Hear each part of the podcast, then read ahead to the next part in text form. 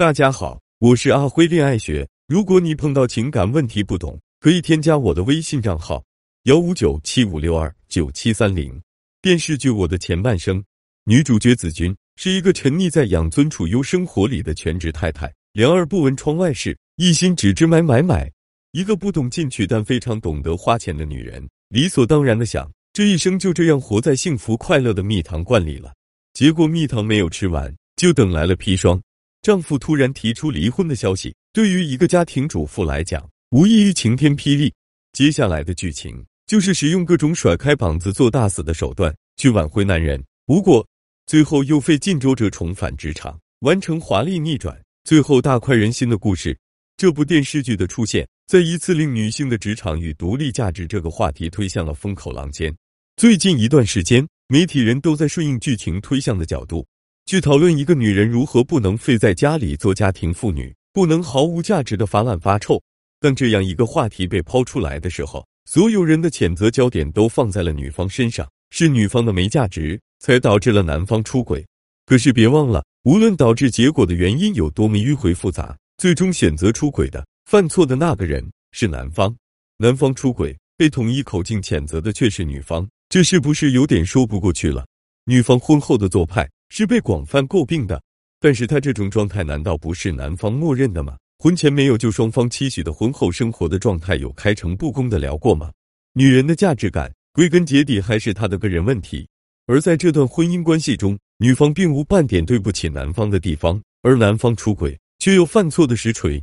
当所有人都在指责女方不够好而导致被抛弃的时候，有没有人想过，在婚姻中，男方难道就不需要承担责任，不需要抵抗诱惑吗？在这个藏污纳垢的大时代里，男人的花心就该被合理化吗？当男人的自身条件越来越好的时候，不论已婚未婚，不论颜值高低，必定会有高质量的女人就会一波一波涌上来。这不是个案，而是必然。可是，如果这个男人已经有了老婆，老婆还在家里高枕无忧，几十年如一日，思想停滞不前的时候，男人出轨的几率也会急速增加。但也只是几率增加，并不代表出轨是就对的。就是一定的，只不过因为这样的事例越来越多，多到无限接近于百分之百，久而久之就造成两大错觉。第一种错觉，女人会想，男人已经不会养一个家庭主妇了；第二种错觉，男人会想，前面铺路的出轨男已经很多了，反正也不差我一个了。男人出轨这件事本身就这样被慢慢合理化了，连舆论的讨论点都变了。而实际上，出轨就是出轨，不丰富自己是个人问题，而出轨。哪怕焦点已经被模糊了，但他依然是道德问题。不是每个高知优秀男青年家里养了个主妇老婆就一定会出轨。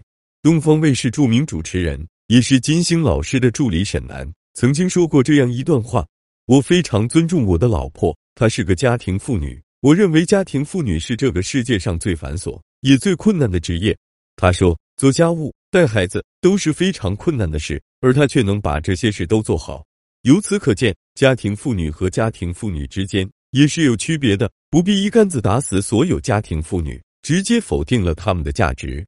优秀的且聪明的家庭妇女依然能够赢得丈夫的尊重。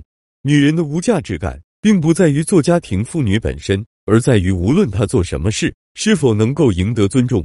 我的前半生女主角的问题，不在于她当了全职太太，而是她连个全职太太都当不好，自然要被淘汰。不要把锅直接扣在所有家庭妇女的身上。